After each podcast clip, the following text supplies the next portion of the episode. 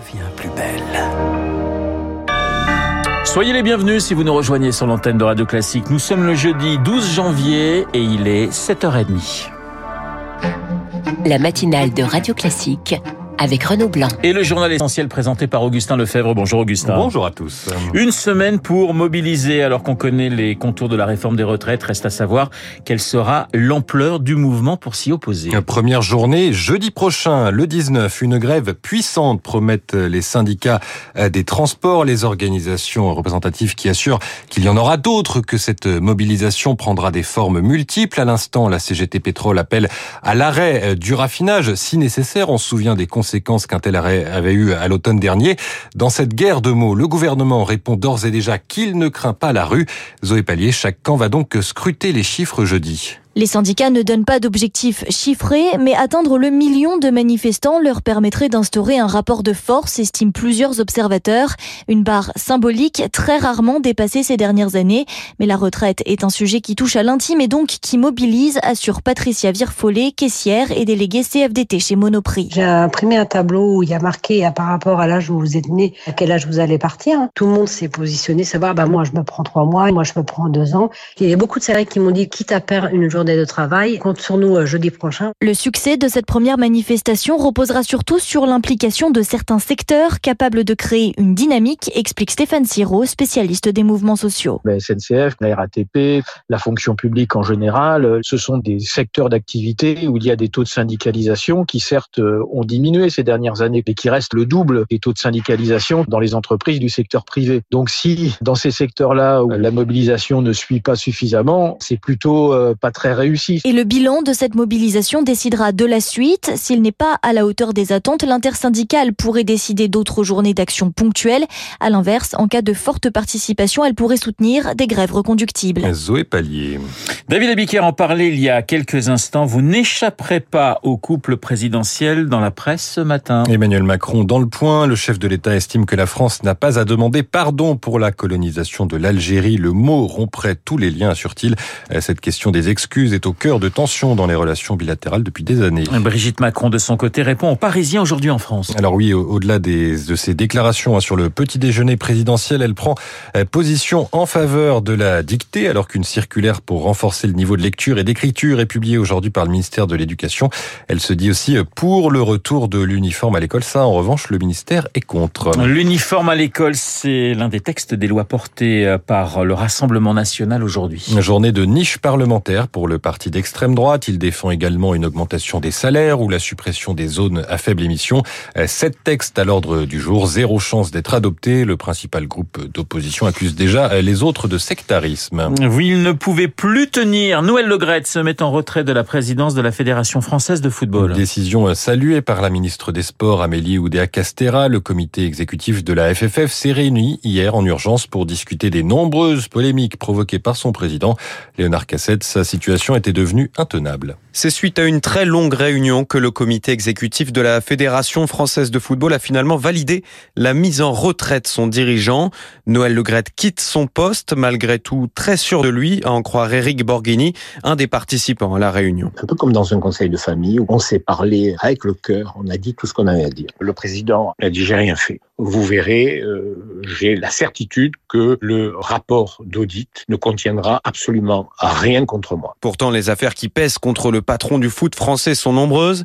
S'il a envoyé une lettre d'excuse à Zinedine Zidane suite à ses propos inappropriés, Noël Legrette reste accusé de harcèlement sexuel et sa gouvernance de la fédération est décriée. On a pris vraiment la mesure de l'impact de toutes ces affaires qui touchent quand même la fédération sportive la plus importante du pays. Et donc, euh, parmi toutes les solutions, le statu quo n'était pas possible. La mise en retrait est celle qui a été son choix. Et cette mise en retrait est historique selon l'avocat en droit du sport, Christophe Bertrand. De mémoire, en tout cas, jamais vécu à la Fédération française de football. Le poste de président est vacant et les statuts prévoient qu'à ce moment, c'est le vice-président euh, qui assure l'intérim. C'est donc Philippe Diallo qui prend la tête de la fédération, au moins jusqu'à mi-février et la publication publication des résultats de l'audit diligenté par le ministère des Sports. Léonard Cassette, qui est l'homme qui a blessé six personnes hier matin gare du Nord à Paris.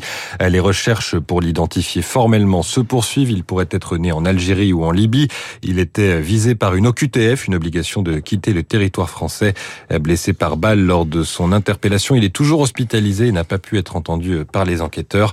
Des enquêteurs qui, à ce stade, ne privilégient pas la piste terroriste. Vous écoutez Radio Classique, il est 7h35. Deux chasseurs vont être fixés sur leur sort ce matin après la mort d'un homme de 25 ans en décembre 2020. Le chasseur avait pris cet homme, Morgan Keane, pour un sanglier. Le directeur de la battue est jugé à ses côtés.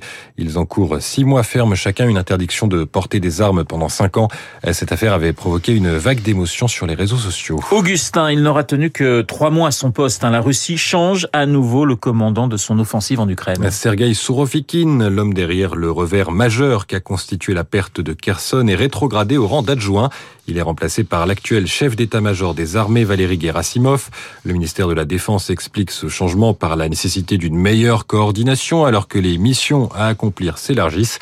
Carole Grimaud, experte de la Russie à l'Observatoire géostratégique de Genève, y voit une possible dimension symbolique les problèmes restent toujours non résolus, c'est-à-dire les mobilisés qui n'ont pas de matériel, qui n'ont rien pour se chauffer, qui ont très peu d'armes. Mais je crois que placer ce général à la tête du commandement, c'est aussi euh, peut-être euh, annoncer euh, une escalade ou préparer la population à une mobilisation générale que tout le monde attend et tout le monde redoute en Russie, de cette façon-là, en nommant directement le, chef des armées comme commandant des opérations en Ukraine. Un propos recueilli par Rémi Vallès sur le terrain, la ville de Soledar dans l'Est est toujours l'objet de combat acharné. Le front tient, a affirmé hier soir le président Zelensky.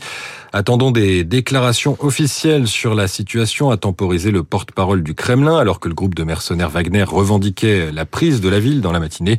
Une chose est sûre, l'affrontement est particulièrement sanglant et le bilan humain élevé d'un côté comme de l'autre. Et nous y reviendrons juste après ce journal avec euh, le chercheur Florent Parmentier, secrétaire du CEVIPOF.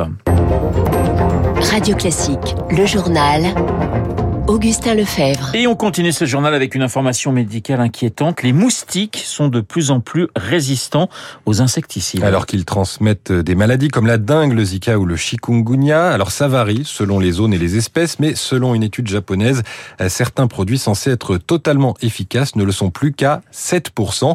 Et quand on augmente drastiquement la dose, eh bien, leur efficacité n'augmente que très peu.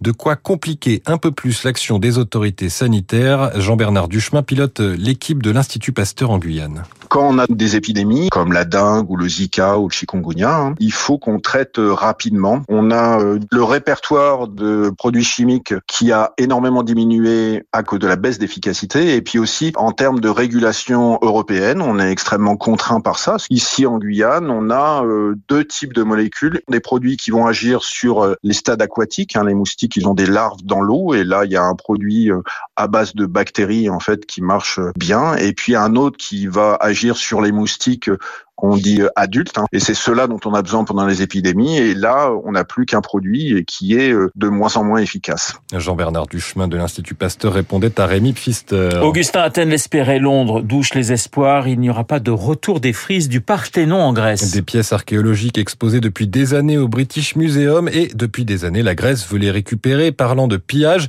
on pensait que ça allait évoluer, Chloé Juel, mais finalement, la ministre de la Culture britannique ferme la porte. Ces frises sont la propriété du Royaume-Uni et elles vont le rester. Les mots de la ministre britannique sont sans équivoque. Ce n'est pas un prêt, mais bien une acquisition réalisée en 1802 en toute légalité. Contrairement à ce qui a été annoncé dans la presse britannique, il n'y a donc pas eu d'accord avec les autorités grecques sur le cas de cette frise de 75 mètres détachée du Parthénon, pièce manquante à Athènes au musée de l'Acropole où l'espace a été laissé volontairement vide.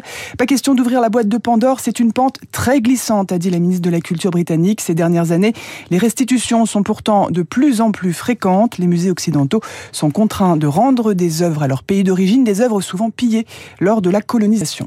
Chloé Juel, enfin le guitariste Jeff Beck est mort, salué comme un génie de la guitare par ses pairs. Il avait 78 ans. On y reviendra dans le journal de 8 heures. Merci Augustin. Le journal de 7h30 présenté par Augustin Lefebvre. Il est 7h39 sur l'antenne de Radio Classique. Dans un instant, nous allons parler de l'Ukraine, du groupe Wagner et de la ville de Soledar avec le chercheur